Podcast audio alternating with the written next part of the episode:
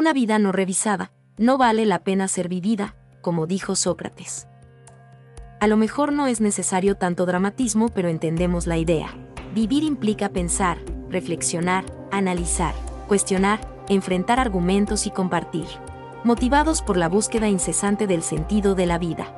Jorge y Alan, uno coach y otro psicoterapeuta, uno estoico y otro existencialista, tendrán una conversación que puede resultar ser una más, o no, de esas habladas filosóficas. ¿Te unís?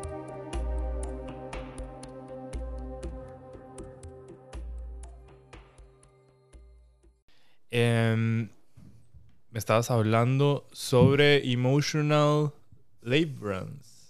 emotional labor. Labor. Sí. Que en inglés labor y work no tiene la misma connotación y por eso es que utilizan el término labor.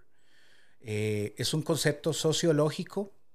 Originalmente estaba emparentado con, por ejemplo, eh, digamos, el mejor ejemplo, según los que inventaron el concepto, es el esfuerzo que hace una madre en una familia para que las cosas traten de estar lo más estables posibles. Se, piensa que inconscientemente las mujeres a lo largo de la historia, digamos, se han encargado de que el ambiente emocional de un espacio de algún modo corra por cuenta de ellas. Mm. ¿ok? Como que el hombre llega, se incorpora, pues hace lo que hace o lo que fuera y se va a producir plata y listo, ¿ok? Entonces diríamos de alguna forma que el work queda del lado del hombre y que ese, ese labor, como esa labor, ¿ok? Queda del lado de la mujer. Bueno, el, punto de todo eso, lo que, me, lo que me pareció interesante, escuchando un podcast de un, de un, par de profesores en filosofía eh, norteamericanos, jovencitos, el podcast se llama Overthink, es un buen podcast, realmente yo lo sigo bastante. Dijo algo que me, me remitió a, al estoicismo, entonces por eso me parece interesante traerlo acá. Palabras más, palabras menos, la idea de Ellie Anderson, que fue la que lo pone a jugar, es esta. En un momento en el que se está pretendiendo que los vínculos ya no estén tan normados por cuestiones de, digamos, de poder, ¿verdad? O sea, que traten de ser lo más horizontales posibles. De alguna forma, eh, el auge del estoicismo ha conseguido que, gracias a su mala lectura de esos planteamientos filosóficos, probablemente porque lo están transmitiendo mal algunas personas, porque no lo han explorado lo suficiente, le hace sentir algunas, algunos, digamos, ella lo decía particularmente en el caso de los hombres, le hace sentir a los hombres que la, que la actitud estoica es una actitud, digamos, como sin emociones.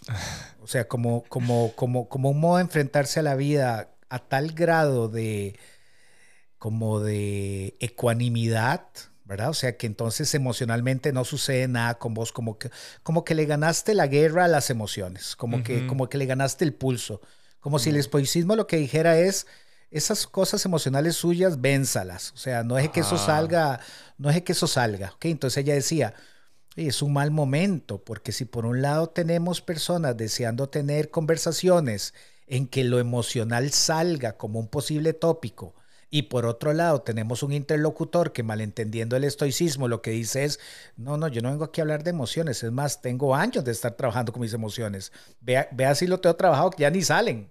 ¿Ok? un, poco más al estilo como de la represión freudiana. Eh, ella decía que eso podría explicar porque en este momento en algunas relaciones de pareja lo que se siente es como, como, como si estuvieran hablando en dos idiomas diferentes. Entonces, claro. a mí me dejó pensando un montón y yo honestamente no tengo una opinión al respecto porque no conozco el estoicismo. Eh, que la verdad es que no. Así que me pareció interesante escuchar tu opinión. Sí, tengo, tengo mucho que decir al respecto, sobre todo porque, bueno, sabes mi afinidad con la filosofía estoica y al mismo tiempo me, me fascinan las neurociencias. Entonces, en los últimos años he estado como explorando mucho el tema emocional y cómo esto se relaciona al estoicismo. Em, hay un principio del que hablamos inclusive en el episodio de estoicismo y existencialismo, que es el orden natural. El reconocimiento de los estoicos de la condición humana. Y parte de esa condición es tener emociones.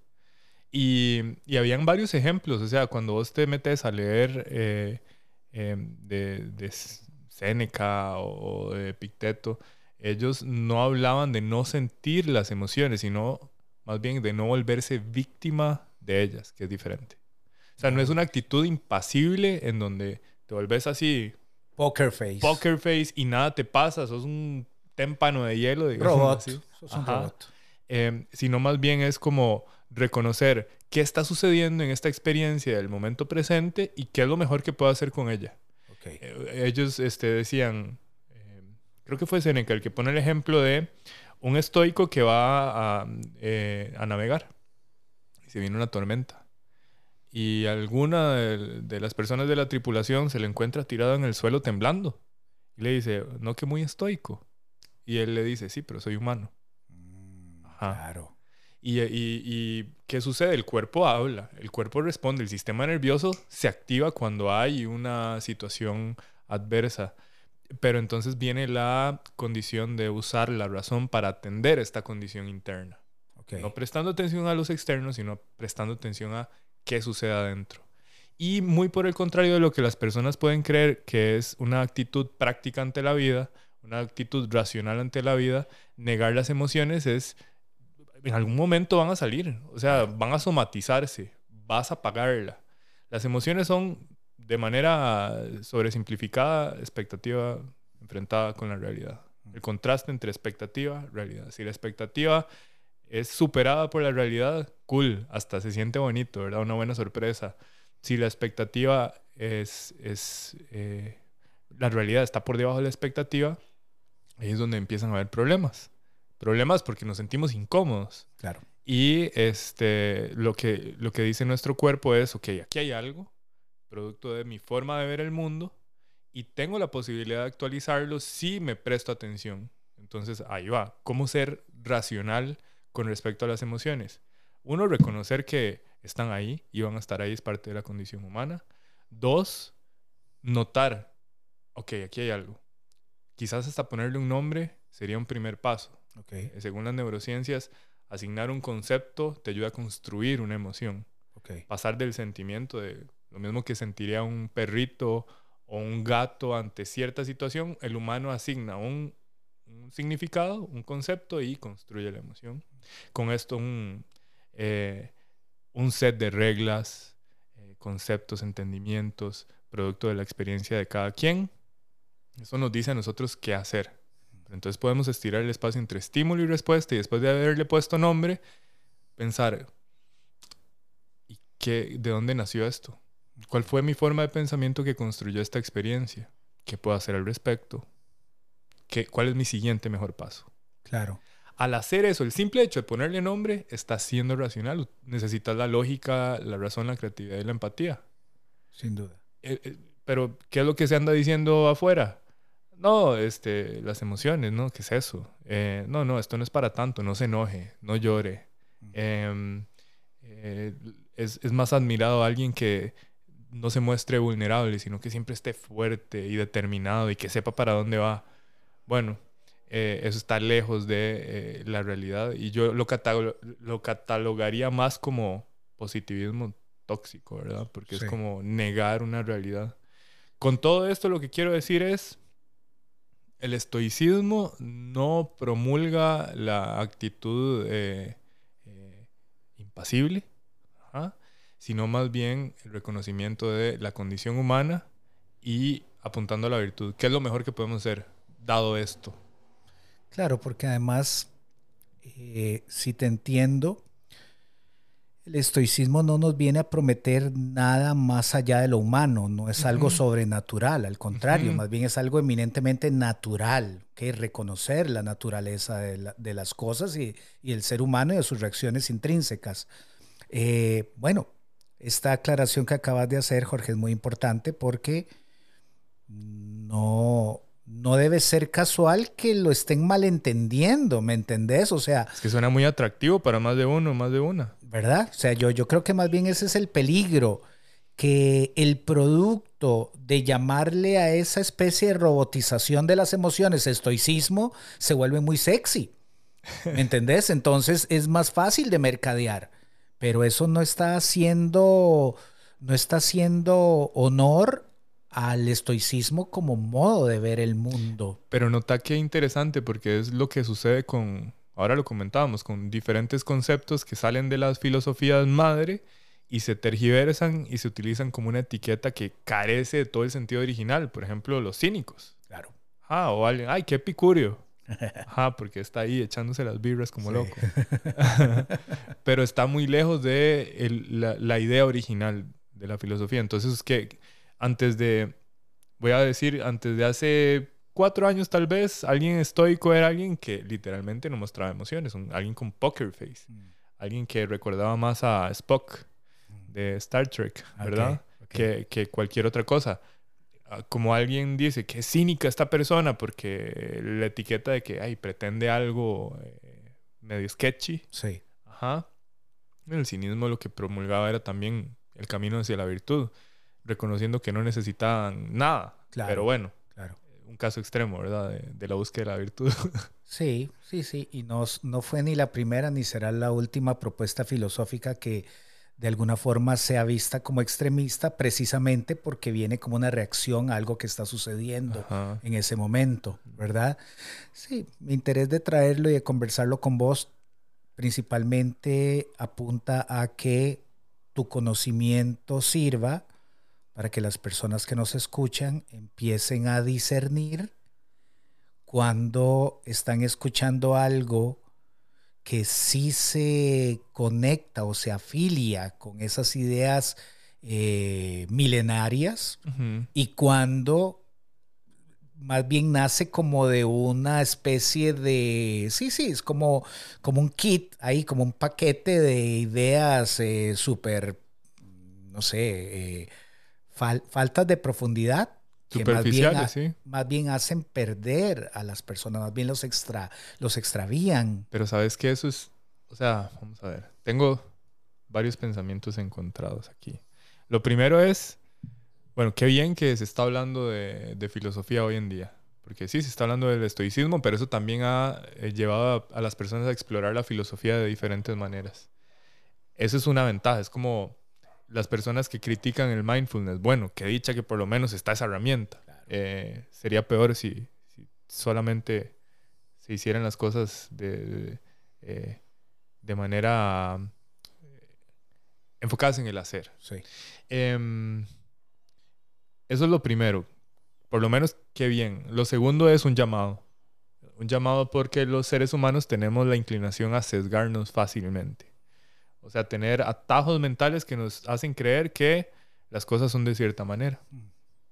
Hay uno de ellos que me llama muchísimo la atención, em, que propusieron dos psicólogos, em, apellido Dunning y el otro Kruger. Creo que fue como por ahí en 1999, que ellos estaban con su hipótesis de que las personas sobreestiman su conocimiento y sus capacidades. Sobreestiman. Sobreestiman, ajá creen saber más de lo que realmente saben. Okay. Y entonces en sus experimentos se dieron cuenta de que sí, en efecto sucede, pero sobre todo al ser expuestos a una nueva teoría.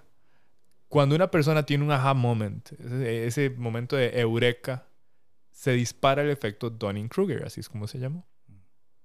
¿Qué es lo que eh, quieren decir ellos con esto? En el momento en que alguien se expone a algo que no sabía, a pesar de no ser un experto, el, pico de intensidad emocional es tan grande que te hace sobreestimar que tanto sabes al respecto. Y ahí es donde muchas personas agarran un libro y ya creen saber de hábitos. Ah, Muchas personas escuchan de estoicismo en un video de cuatro minutos y ya, ya van a dar un curso de estoicismo. Mm. Em, muchas personas van al psicólogo tres, tres sesiones y ya creen que resolvieron la vida. Sí. El efecto Dunning-Kruger.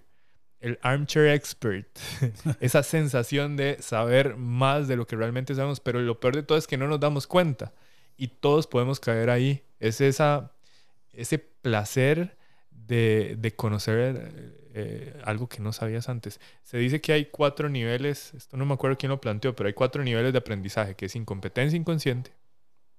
No sabes lo que no sabes. Mm. Incompetencia consciente, seguís siendo un incompetente, pero ahora sabes lo que no sabías. Okay. Luego la competencia consciente, o sea, poner en práctica lo, lo, que sabes, hasta alcanzar la competencia inconsciente, que es cuando, ok, ya pasó de la mente al músculo, ya no tenés que pensarlo demasiado, pasas de un punto A a un punto B y ni cuenta te diste de cómo lo hiciste. Em, cuando caes en el efecto Dunning-Kruger, te quedas en la incompetencia consciente. Ah, ok. Hay casos extremos en donde, por ejemplo, Adam Grant, el psicólogo organizacional, dice, es la montaña de la estupidez. es bueno ese tipo. Yo he visto un par de, de charlas de él y me parece súper ameno, súper potable en el sentido bueno del término. O sea, que él hace un lindo esfuerzo para, para que todos podamos comprenderlo. Sí, sí, sí. Me gusta, me gusta. usa ejemplos, pone datos duros eh, y tiene un gran uso del storytelling. Ahí para que lo, lo busquen en los TED. Tiene un TED increíble. Sí, yo, yo, el primero que vi fue el TED. No sé cuántos tendrá, pero me pareció, me pareció una buena noticia que exista y que ande ahí explicando cosas, ¿verdad? Sin duda, sin duda. Tengo una pregunta para vos. Sí, yo tengo cosas que decir de lo que vos has dicho, pero tira la pregunta y voy a tratar de conectar una cosa con la otra. Ok, ok. Si querés, conecta vos primero y entonces yo no se me va a olvidar la pregunta. No, no, no, dale, tírala. Para vos, las emociones, ¿qué son? Eh, en un buen número de casos, incontrolables. ¿Ok? Eh, las emociones para mí son el, efecto, el efecto de una idea previa. Mm.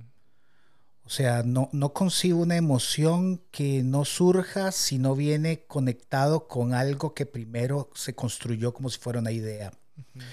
Eh, como lo dije al inicio, me parece materialmente imposible frenar una emoción. O sea, al contrario, creo que cuando la emoción ya se activó, ahí más bien tendrías que buscar protocolos, ya sea para que esa emoción no te lleve a un mal lugar o que no te quedes de algún modo tan abrazado a la emoción que no querés sentir que más bien le diste más fuerza. Ajá. ¿Ok? O sea, en el deseo de no pensar sobre el elefante verde, pasaste pensando sobre el elefante Comando por negación. Ajá, ¿Ok? Entonces, lo que yo he escuchado más coherente respecto al tema de las emociones, se lo escuché a un psicoanalista junguiano. Me encanta. Eh, que él iniciaba su clase diciendo, es que me parece estarlo oyendo diciendo eso porque además estoy seguro que él, él empezaba así como para choquearnos. Él decía, controlar las emociones es prácticamente imposible. Controlar las ideas es más difícil que controlar las emociones. Oh, wow. Lo único que podemos intentar controlar parcialmente son los actos. ¿Ves? Entonces él te lo va dando como en niveles. Entonces, cuando vos ya lo pensás en, a un nivel clínico, lo que tenés que, o lo que yo entendí de él, es que las personas tienen que empezar a preguntarse de dónde proceden sus acciones. Alguien diría, bueno, pues esa idea no tiene nada de novedoso, eso es, eso es como Freud 101. Claro, pero es que él está poniendo un elemento que ahora está muy en boga, que es ¿Se pueden controlar las emociones? O, malentendiendo el mindfulness, ¿se puede controlar lo que pensamos? Hmm. Y él decía, desde mi experiencia, no. ¿Ok? O sea, la ira, por ejemplo, que por supuesto que puede llegar a tener niveles eh, destructivos en, muchas, en muchos niveles. La ira surge por algo. Sí. ¿Me entendés? O sea, ahora que lo estábamos conectando con el emotional labor, o sea, si vos a la ira lo que aprendes según vos es a reprimirla, sí, sí, ponele que lo vas a lograr en seis o siete ocasiones, pero la octava, o sea, vas a dar pringado a todo el escenario. Sí. ¿ok? De algo que tal vez simplemente quedó ahí como en un estado de, como de ebullición, como, como, como, en, como en olla, como en cocimiento lento, ¿ok? Le caíste, le caíste encima, le y hay un momento donde la tapa no da, ¿ok?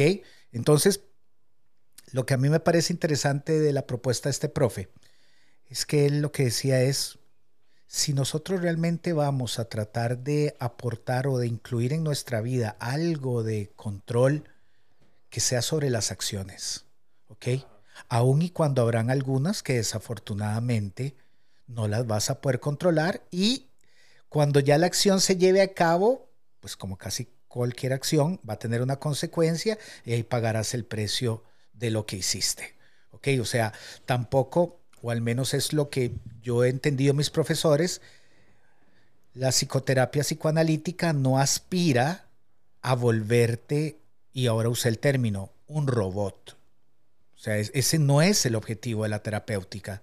El objetivo es que seas un humano, que reconozcas que hay emociones que están más presentes en vos, que hay emociones que manejas mejor que otras, eso es importante, ¿verdad?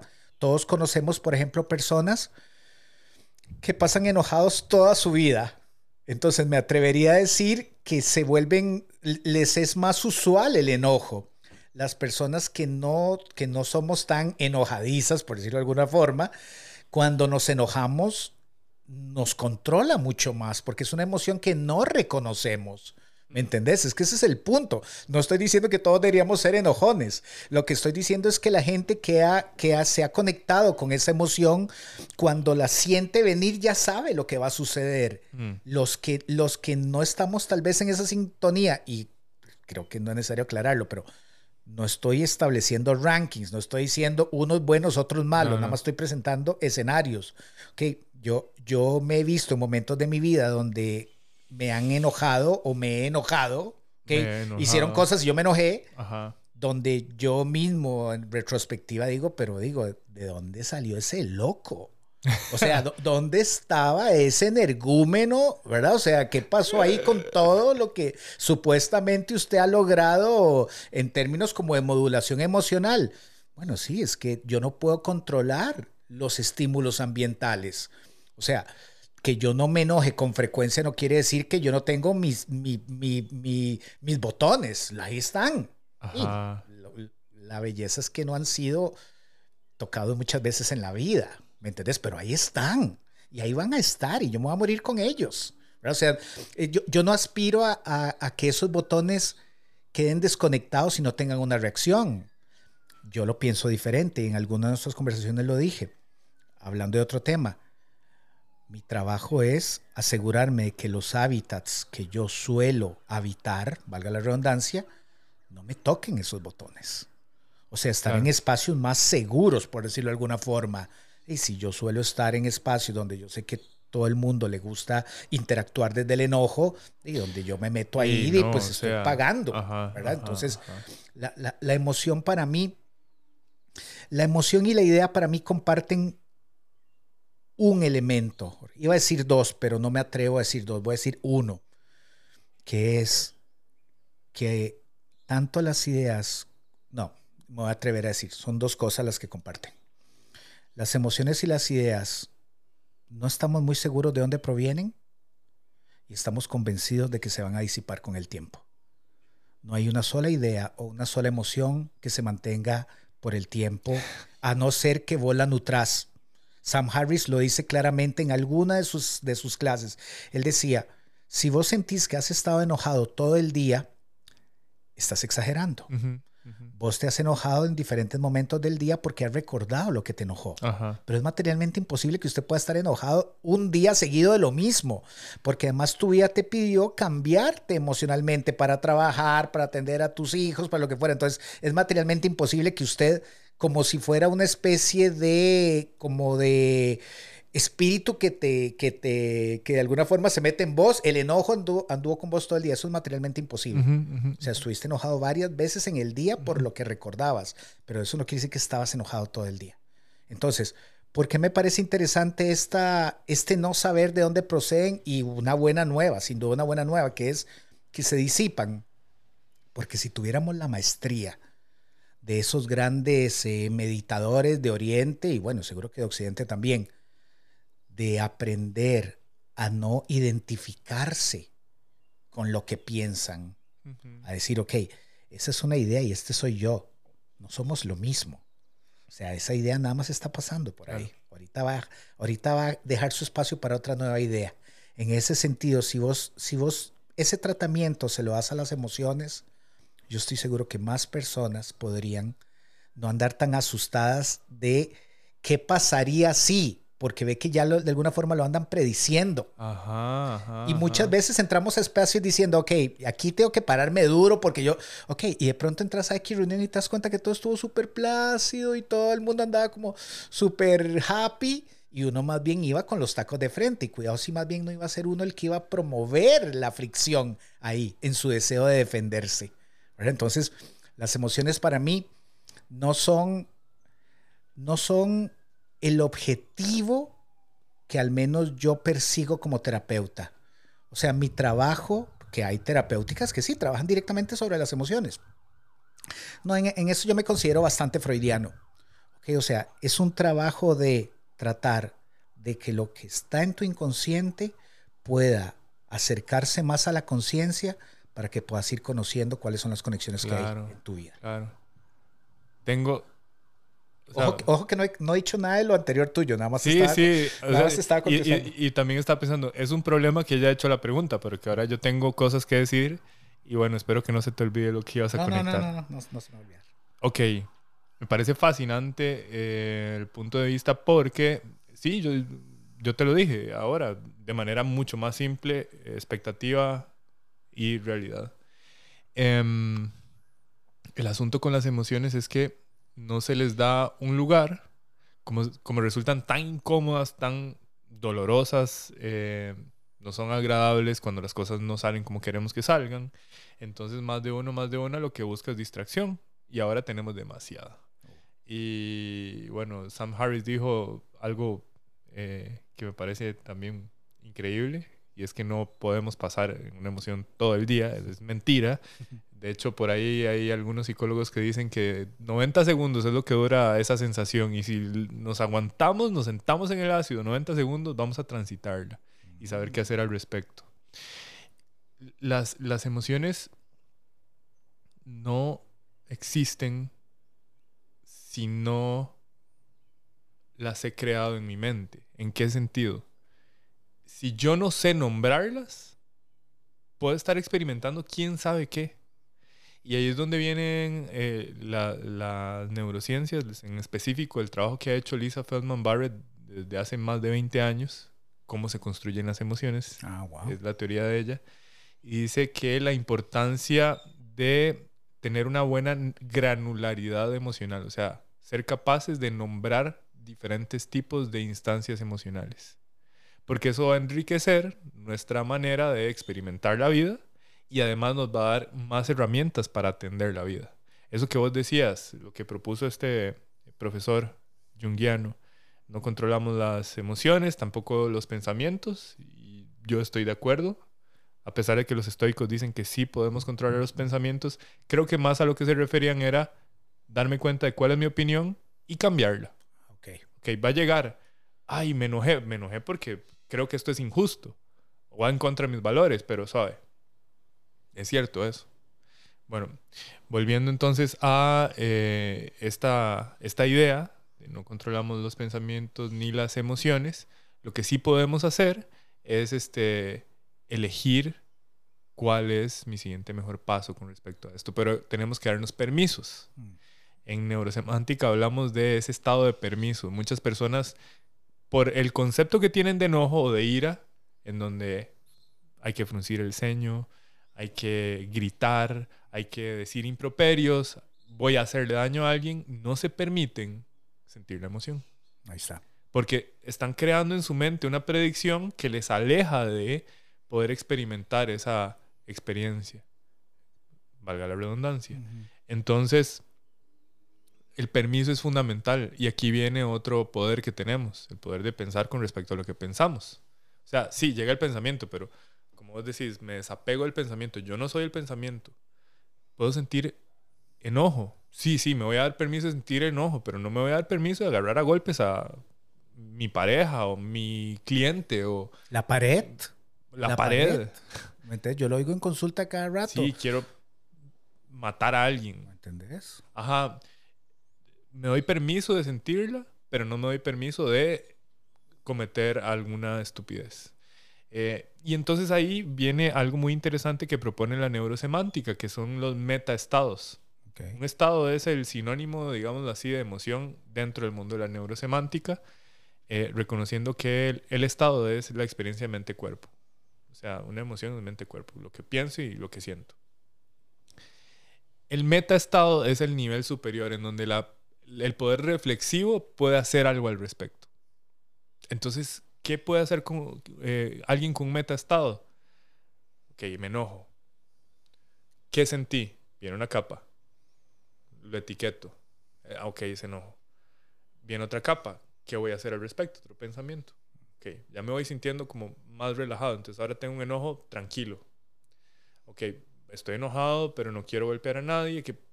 Podría sentir un enojo empático, un, un enojo eh, responsable o respetuoso ok, me voy a dar permiso de sentir un enojo respetuoso. ¿Cómo haría? ¿Qué haría con este enojo respetuoso? Iría a hablar con la persona, quería saber qué es lo que no me gustó, le diría cómo me siento y qué necesito. claro. Pero lo voy a hacer desde el estado de enojo respetuoso. No es que me estoy alejando de lo que, de lo que estoy sintiendo, sino más bien estoy haciendo algo al respecto. Lo convertís en algo constructivo. Exacto. Y tenemos esa posibilidad. Lo que pasa es que no se habla de esto.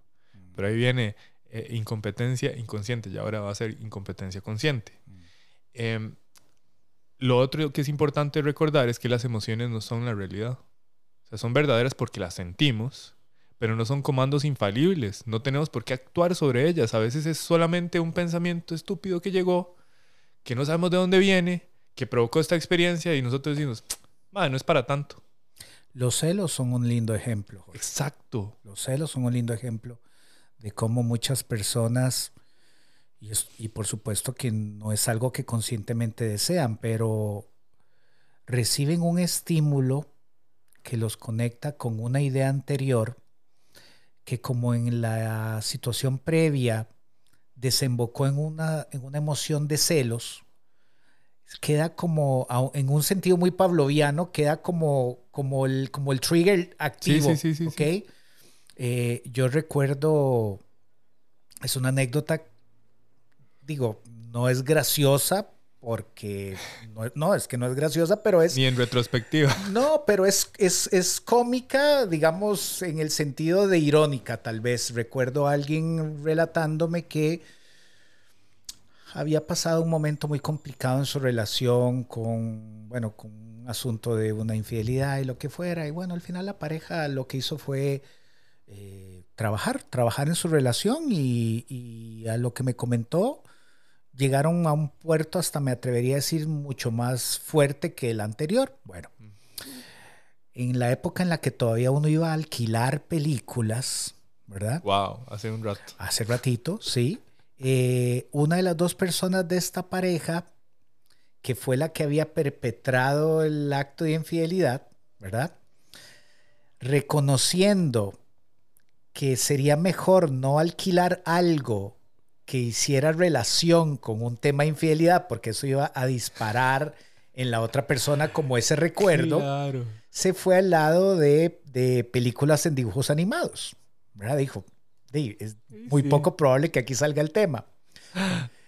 Y alquiló una película de dibujos animados donde el tema era ese. O sea, toda la película se trataba de eso, ¿verdad? De la infidelidad por acá y la infidelidad por allá. Entonces, esta persona lo que me relataba es, o sea, yo lo hice precisamente porque no quiero poner presión en esa herida. O sea, yo, yo, yo lo que no quiero es que la otra persona rememore e, eso que atravesamos. Y yo le decía, bueno, es que eso no lo puedes controlar. O sea, es un lindo gesto, me parece muy cute, digamos, que, que lo trates. Pero es imposible, digamos, si la persona se quedó con vos. Ya yo creo que tener la señal inequívoca de que hay una apuesta. Y claro que van a haber momentos donde va a recordar el evento, pero por supuesto, o sea, una vez más, Freud 101, esas cosas crean huellas, ¿ok? Y crean huellas ya sea a nivel del, de la anécdota o crean huellas a nivel de lo emocional, hablando de lo emocional. Ok, entonces yo lo que decía es, no, no, tampoco vas a andar atribulado por la vida, casi que creando esta burbuja, ¿verdad? Para que no. Digo, ¿cómo vas a hacer eso? ¿verdad? Además, es un tema que sale con mucha frecuencia. Las películas de amor, por lo general, en el momento rozan ese tema. Entonces yo le decía, bueno, también relájate un poquito. Ok, o sea, no no te toca a vos limpiar la escena tanto para que tu pareja no recuerde lo que sucedió, porque además, con todo respeto, no lo va a olvidar nunca. Entonces, no, es necesario que hagas ese esfuerzo. Qué interesante, porque sí puede ser que no lo olvide nunca, pero la carga emocional sí puede ir bajando. Es que eso es totalmente así. De hecho, cuando, cuando las personas eh, se preguntan por qué ir a hablar, a terapia podría producir un efecto reparador es precisamente porque a través del relato se está tramitando un fragmento, un porcentaje de esa emoción. Que la emoción, la emoción va con la palabra, ¿verdad? O sea, cada vez que yo relato algo que me duele, parte de ese dolor que está en mí se fue con la palabra, ¿ok? por eso es que si alguien observara una dinámica terapéutica y ve a alguien muy enfrascado en algo muy traumático, diría, pero otra vez va a hablar de eso, pero no era eso lo que estaba hablando la semana pasada. Sí, y créame, le faltan varias veces de contarlo. Los psicoanalistas más como sofisticados asegurarían que nunca estás diciendo lo mismo. O sea que los acentos están puestos en otro lado, que vos vas viendo donde los personajes se empiezan a correr, y algunos personajes ya ni siquiera salen, ya no es tan importante describir lo que estabas pensando en la escena. Pero es justamente el objetivo, es cambiar la, la semántica de las cosas. Es como si vos llegas y decís, no sé, lees una frase que dice, mi casa es muy bonita porque es roja. algo, algo crea. Pero si vos decís, mi roja casa eh, bonita es. No, no, se registra nada. Si vos cambias el orden de las cosas en tu mente, le quitas carga emocional. Ese es el principio de eh, neurosemántica, que es como nosotros somos capaces de tomar una memoria y, y por el hecho de hablarla, cambiar algunos detalles, verla desde otra perspectiva, escucharnos decirla, notar los cambios internos, de repente va cambiando la experiencia y los beneficiados somos nosotros. Mm, es así. Ahora que, mencionabas este, el experimento de Pavlov, eh, a eso le llamamos anclas, mm. que son esos estímulos que te llevan a sentir algo. Ay, no sé, un olor que te recuerda a las, los desayunos con tu abuela, mm. eh, un sonido o una canción que te recuerda algún momento. Si yo te digo playa, algo llega a tu mente o montaña algo llega a tu mente, son anclas. Y eh, hay algunas técnicas que podemos utilizar eh, que son muy interesantes, que podemos ayudarle a alguien a reducir la intensidad de un ancla que no está siendo agradable. Se llama colapso de anclas. El principio es que tu cerebro ha creado caminos neuronales a partir de una experiencia y por estarla repitiendo se siente intensa pero es solamente por estar reviviendo la experiencia de cierta manera y, se vuelve un hábito. Entonces al enseñarle al cerebro otro camino, con una nueva ancla, puedes darle una señal de, mira, podrías experimentar esto, pero no a esa intensidad. Mm. Y como tenemos la tendencia a buscar lo más cómodo, entonces resulta que eh, se reduce el tiempo de de lograr superar esa situación. Ah, es, como, es como un ejercicio de modulación. Está muy interesante, está muy interesante. Yo había escuchado algo similar, no sé si es exactamente lo mismo que nos estás compartiendo, de alguien que alguna vez estaba impartiendo una charla introductoria sobre programación neurolingüística. Pero no estoy, digamos, no, no recuerdo que haya utilizado el término ancla pero más o menos se oyó como tu explicación. Sí, y, es de PNL. Ah, ok, entonces sí, seguro que sí, sí, sí, había una conexión. Voy, a, voy nada más a decir tres cosas de lo que habías comentado al inicio. Ahora sí vas a ¿verdad? conectar. Sí, sí, para- Qué bien. Sí, por- te- te- te voy a contar algo. Eh, al- algunas personas que han escuchado nuestros episodios de pronto se quedan como, ok, pero ¿por qué no se fueron por ese tema? ¿Verdad? ¿Por qué Ajá. saltaron de uno al otro? Y le decía, bueno, en parte es la gracia. ¿ok? Ajá. Así está pensado el programa. Pero cuando, digamos, nos parezca oportuno, siempre podríamos devolvernos un poquito y tratar Sin de duda. conectar. En este caso queda dentro del mismo episodio. Hay una imagen del taoísmo, Jorge, que algunas veces, o sea, no sé si lo leí, no sé si lo vi en algún documental o la, la versión menos probable que a mí se me haya ocurrido, ¿ok? Real- realmente no lo sé, porque no logro como fijar y decir, oh, claro, esta imagen viene de aquí. Pero en algún momento me, me aficioné tanto con el Tao que es que no tengo como muy claro de dónde viene cada cosa y digamos, esta imagen bien podría ser como una explicación de alguien de lo que sería aceptar esa energía que ellos llaman el Tao, ¿ok? Que según ellos es una energía que vos no puedes controlar, es una energía que de algún modo eh, tiene como un destino ya de alguna forma trazado para cuando hablemos del destino. Entonces, bueno, la imagen es esta, a propósito de lo que estabas contando de este estoico que, que lo encuentran temblando en la, la- la orilla del río, del mar o por donde sea que andaba. Eh, el Tao sería ir en una balsa y conscientemente, y conscientemente, no inconscientemente, y espacio, Ajá. conscientemente, dejar los remos en la orilla. O sea, un verdadero taoísta sabe que no importa lo que usted reme, usted va para donde va. Entonces, ni lleve los remos, no gana nada. O sea, esa corriente usted no la va a frenar con remos. Entonces, ahórrese la fantasía de decir, no, voy a llevar aquí los remos en caso de que esto se vuelva un rápido. No, y si se vuelve un rápido, aún con remos, usted no va a dominar nada. Entonces, deje los remos ahí, es menos peso para la balsa, siéntese tranquilo en su, en su balsita y suéltese. Suéltese a ver a dónde llega, ¿ok? Es una idea siempre, todo ahora que hablabas de, la, de eso de, de, ir remando, recordé esa imagen. Ojo, ojo, ojo. Ojo. La idea es tan grande, Jorge, que si nos produce, ya sea una reacción como, como, como defensiva, creo que es lo normal. Ok, o sea, porque ahí lo que nos está diciendo esta imagen es, no, realmente usted no controla nada. Nunca controla nada, nada. Ok, o sea, es usted contra, contra, contra un río. O sea, digo, esa pelea la perdió del segundo dos. ¿Ok? Uno, esa es una cosa. Me encanta. Pinpoint a esa idea porque sí iba a comentar al respecto. Ok, ok, ok. La segunda es que el hecho de que yo, sin tenerlo muy planeado, me haya aficionado mucho más hacia filósofos de habla francesa,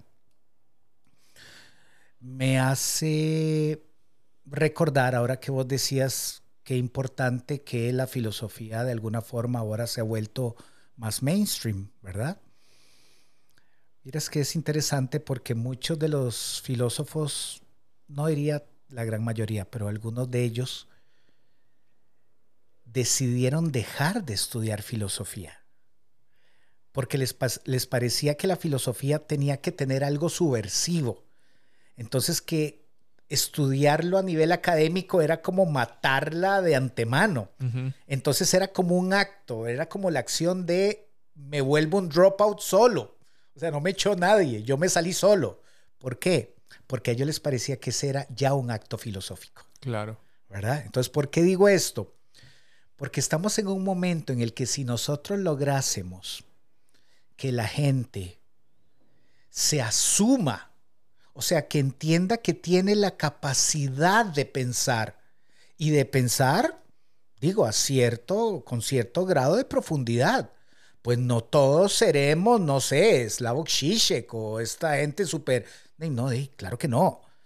Pero es peligroso seguir pensando que ellos sí, nosotros no. porque más bien muchos filósofos lo que dicen es, no, o sea, todos somos filósofos, todos, todos pasamos pensando. La diferencia entre un filósofo y uno que no es que eso que está pensando lo está tratando de convertir en material para vivir mejor. ¿Okay? Tendrá más referencias, habrá leído más cosas, probablemente sea más sofisticado en sus estructuras de pensamiento, pero en un nivel esencial está haciendo lo mismo, lo mismo que cualquier persona de la calle, ¿verdad? O sea, cualquier pedestre común y corriente. Entonces, ahora que hablaba de este boom de la filosofía, a mí me parece un buen momento. Me parece un buen momento. Claro que me encantaría que la gente lea más filosofía y claro, pero si empezamos por no, no solo pensar automática y, automáticamente y pasar rumiando, sino pensar, es que como yo le digo a la gente, más bien, la gente me dice a mí en consulta, es que yo paso pensando todo el día, no, usted no pasa pensando, usted pasa rumiando, no es lo mismo. O sea, pensar es otra cosa. Yo sí conozco gente que pasa pensando mucho rato del día y luego eso lo transforman en otras cosas. Si usted fuera una de esas personas, ni siquiera se entendería por qué estamos teniendo esta conversación. Usted vino aquí porque usted no logra controlar lo que piensa y lo que piensa lo domina y además es ruido tras ruido, tras ruido, tras ruido, tras ruido. Eso, eso en mi diccionario personal no es pensar. Pensar para mí es otra cosa. Que rumiar es una cosa y pensar es otra cosa. Pensar es reflexionar con respecto a lo que pensamos, construir sobre eso, cuestionarlo, tener crítica, eh, utilizar todos nuestros recursos para, para crear algo diferente, es un acto observar, es un acto activo, es un, no pasivo, no soy víctima del pensamiento, soy como, ok, estoy decidiendo pensar sobre este tema. Sos un agente, no sos un objeto. Ajá, enfocas tu energía en algo. Entonces, por eso me parece, o sea, aún si en este momento alguien que anda por la vida creyendo que entiende el estoicismo no lo entiende, aún si esa fuera la situación, es más fácil reparar desde ahí que del que como cuando yo hace 20 años hablaba con la gente, me interesa la filosofía, la respuesta que recibía es ¿para qué? ¿Para qué? O sea, Imaginaban ahí. Y cuando les decía que yo hasta quería internarme en un ambiente académico, decían, ¿cuál sería el propósito? Digamos? O sea, ¿cuál es el valor de, retorno de estudiar filosofía? ¿Verdad? Entonces lo que te quiero decir es que las cosas han cambiado. Sí, sí. O sea, aún, Si, aún si la gente se está quedando con un estoicismo de, de anaquel de libros de supermercado, ya arrancó ya arrancó. Ya, ya hay un debo decir algo al respecto. mi, esperanza se, vio restaurada cuando vi meditaciones de Marco Aurelio en un, supermercado. Bueno, eso está bien, ¿verdad? Muy bien. Y el tercer punto que iba a agregar, en realidad no es tan importante. Entonces, como ya nos estamos acercando al, al tiempo, la verdad es que si en otro momento se abre la posibilidad, me gustaría explicarle a las personas, o sea, cuál es el valor de las hormonas en el campo de las emociones. Mm. ¿Ok? Pero eso lo podemos hablar en otro momento. Sin duda. Estamos viviendo una experiencia de mente-cuerpo y el cuerpo implica que van a suceder cosas y las hormonas, la genética, los hábitos, muchas cosas inciden con respecto a esto. Esperamos que lo hayan disfrutado tanto como nosotros. Espero que así sea. Muchas gracias por acompañarnos y hasta la próxima. ¡Wow! ¿Qué tal estuvo eso? ¿Qué te pareció? Recordá que el conocimiento solo es útil si se comparte. Llevamos años recibiendo ideas gigantes, de mentes grandiosas. Hoy, Alan y Jorge intentaron transmitir un poquito de eso y esperamos que sobre todo te haya encendido la chispa por la búsqueda de la sabiduría. Aquí continuaremos resolviendo este y muchos temas más. Hasta la próxima.